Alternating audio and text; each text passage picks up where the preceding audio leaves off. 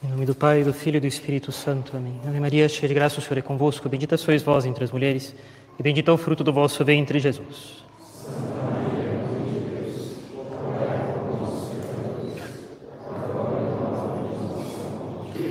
Nossa Senhora das Dores. Podem se sentar, por favor.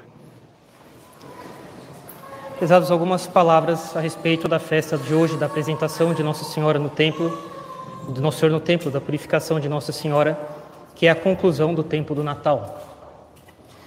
Nossa Senhora, ela era muito inteligente, muito mesmo. E, além do mais, não sofria como nós das feridas do pecado original na inteligência dela, e ela via tudo com muita retidão. Mas a sua inteligência permanecia uma inteligência humana, natureza humana. Não sofrer com as consequências do pecado original não mudava a natureza da inteligência de Nossa Senhora. Ela não via tudo de uma vez como os anjos veem. Nossa inteligência, nossa inteligência humana, conhece as coisas pouco a pouco. Por natureza, nós, humanos, vamos tendo mais e mais luz sobre as coisas quanto mais refletimos. E Nossa Senhora também era assim. São Lucas o diz explicitamente. Maria conservava todas essas coisas em seu coração, as conferindo, refletindo sobre elas. E ela refletia muito em tudo o que acontecia com ela e na vida dela. E essa é uma boa lição para nós hoje. Como Nossa Senhora, nós temos Jesus Cristo, que é a nossa luz, luz para a iluminação dos povos, isto é, nós. Mas essa luz entra em nós pouco a pouco e, sobretudo, por reflexão. E a principal e maior característica da luz é que ela torna nítido o contorno dos objetos. Nós os vemos e os distinguimos com precisão. E até, para ser um pouco redundante, nós os vemos com clareza. Quando queremos saber se alguém entendeu bem uma questão, uma explicação, nós perguntamos: ficou claro para você? Ou a pessoa então nos diz, quando compreendeu bem os pormenores de uma questão, agora ficou claro. E se está claro, é porque então agora ela tem luz. Claro que não tem luz de verdade dentro da inteligência da pessoa, é uma capacidade imaterial. Não existe luz luz real, luz no sentido estrito, dentro da pessoa. O que aconteceu com ela é que houve um aumento da sua capacidade de compreensão das coisas, um aumento de nitidez dos problemas. As características das coisas, as relações entre as coisas ficaram mais bem delimitadas, mais nítidas, de modo semelhante como a luz.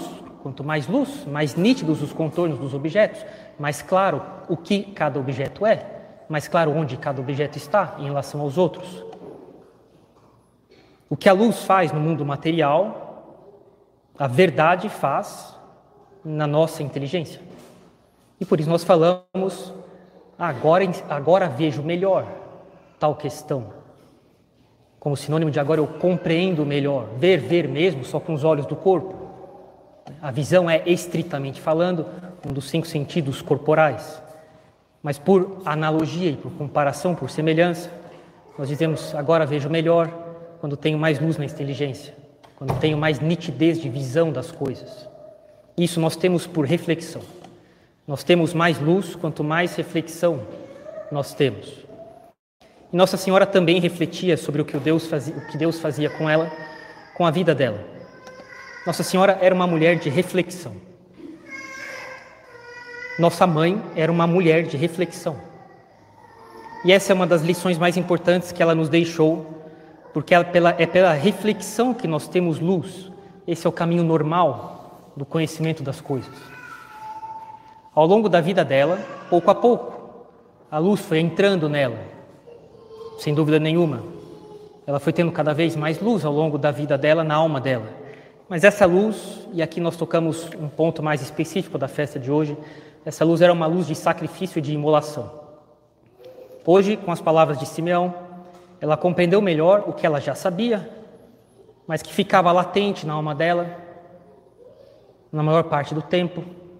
Mas Deus gostava de vez em quando de fazer essas coisas virem à superfície, a saber de que o filho dela iria morrer pelo gênero humano. Hoje ela compreendeu melhor o que ela já sabia, que Jesus não era dela, não era para ela, não foi dado para ela e pronto. Ponto final. que ela não tinha direito de descansar nele como se fosse uma posse dela, uma propriedade dela. As mães falam: esse é meu filho. Como se ela fosse a mãe dele e só a mãe dele. Como as outras mães são só as mães dos seus filhos e não dos outros. Ela compreendeu que hoje ela devia se desapropriar dele, por mais puro que fosse o amor de mãe que ela tinha por ele, para deixá-lo todo para Deus. Porque Jesus tinha vindo nesse mundo, Jesus foi dado para ela em vista do nosso bem, não do bem dela, em primeiro lugar. E hoje ela fez um ato íntimo de desapropriação, de desapego, e nosso Senhor lembrará isso para ela 12 anos depois, aqui 12 anos, nosso Senhor, passando três dias longe dela, falará umas palavras que vão trazer de volta isso que ficava latente na alma dela. Eu devo cuidar das coisas do meu Pai.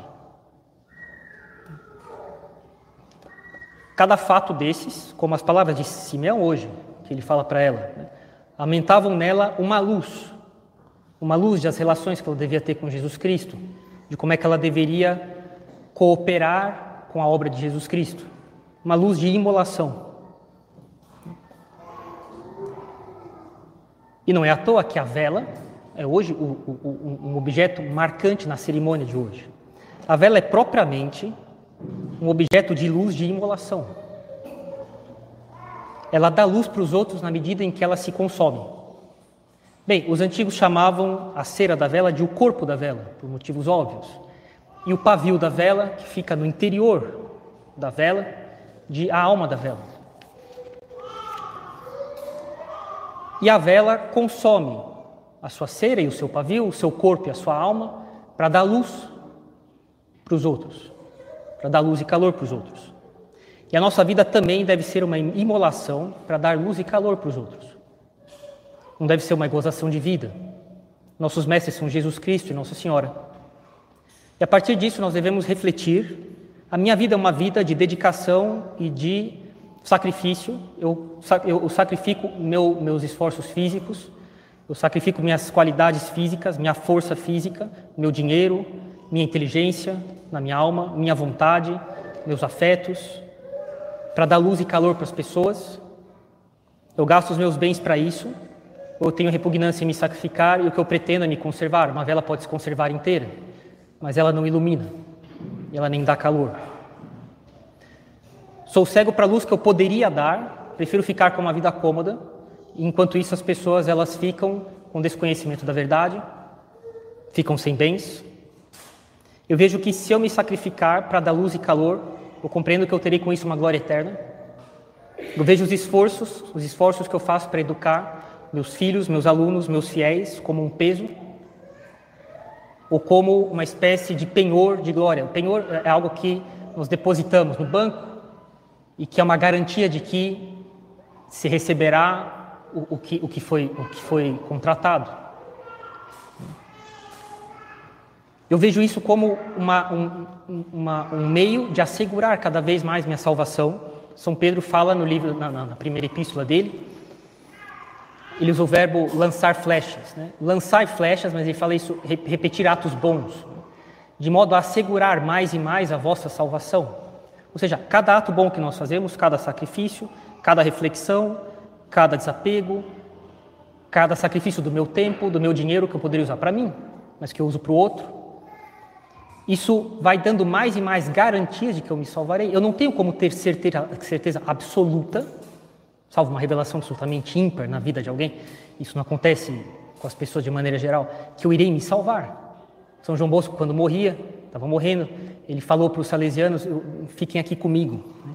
e, e, e, eu preciso que vocês me deem coragem. Eles falavam, mas Dom Bosco, o Senhor sempre disse para nós que tenhamos que para não ter medo da morte. Ele falou, mas agora eu preciso que vocês falem isso para mim. E, e, as boas obras, elas são. Um, um, nós não temos segurança de que nós não salvaremos, segurança absoluta e total, como eu tenho de que um triângulo tem três lados, isso é uma certeza total. Impossível de ser contestada. Não, não, nossa, nossa salvação não tem essa garantia, não nessa vida.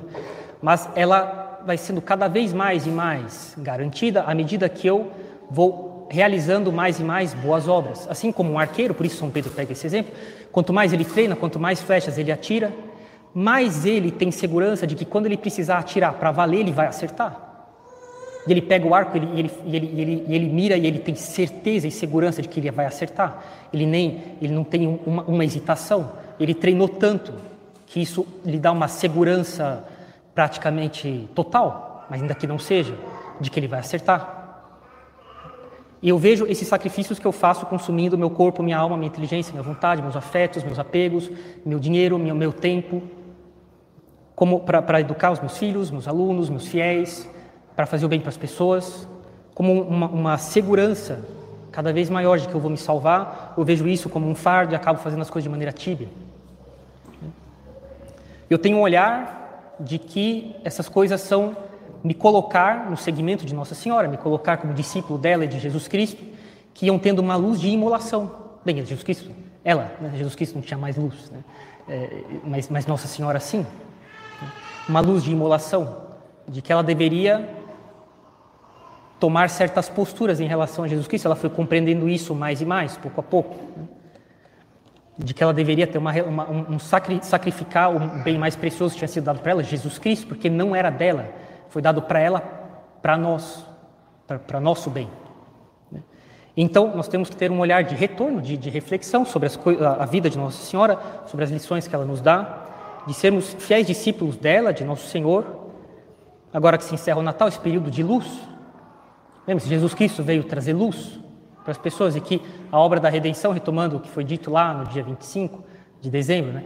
toda a obra de Jesus Cristo nada mais é do que uma iluminação constante das pessoas.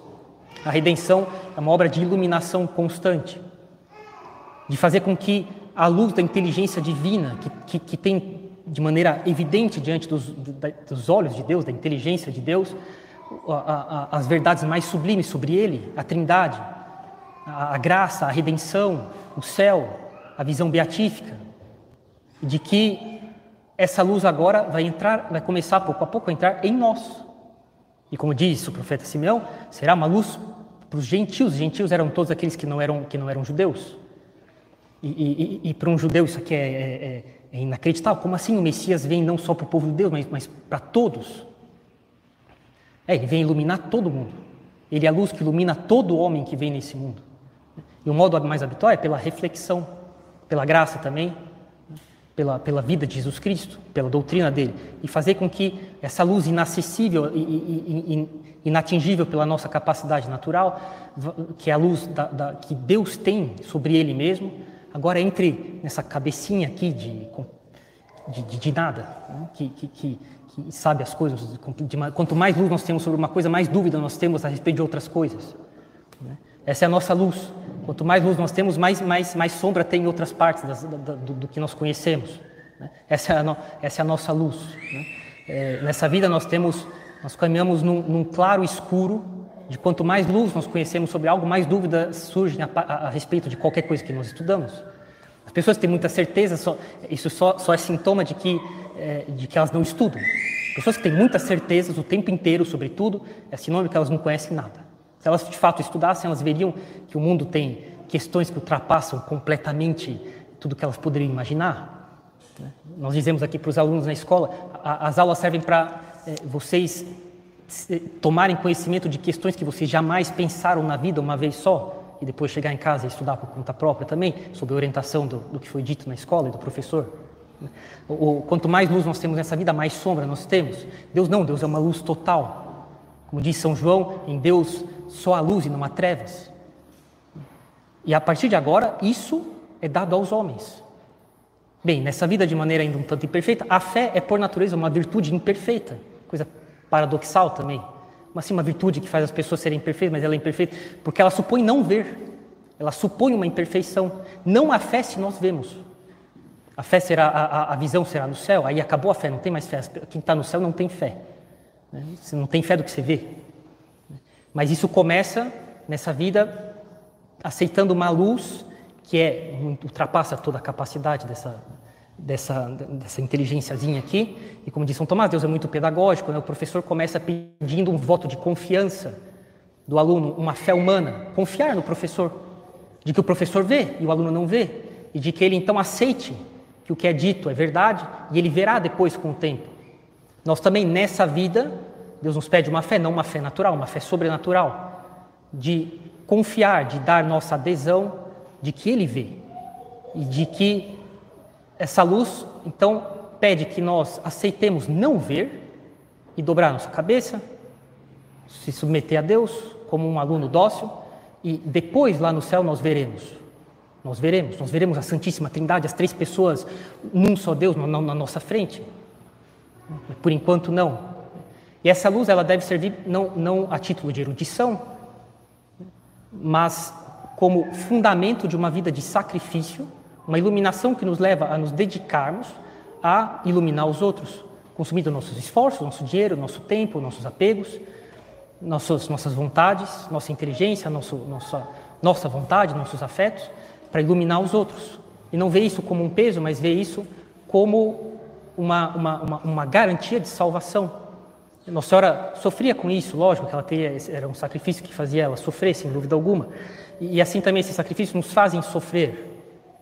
Mas é um, é, um, é um, sofrimento aliviado com bastante esperança de que eles são uma garantia cada vez maior a cada sacrifício de que nós receberemos o céu e de que começando uma luz imperfeita nessa vida, nós teremos uma luz perfeita no céu, a consumação da redenção de Jesus Cristo, que começou no dia 25 de dezembro, no Natal, como uma, um processo de iluminação de todo o gênero humano, e isso se completará com a salvação de cada um de nós.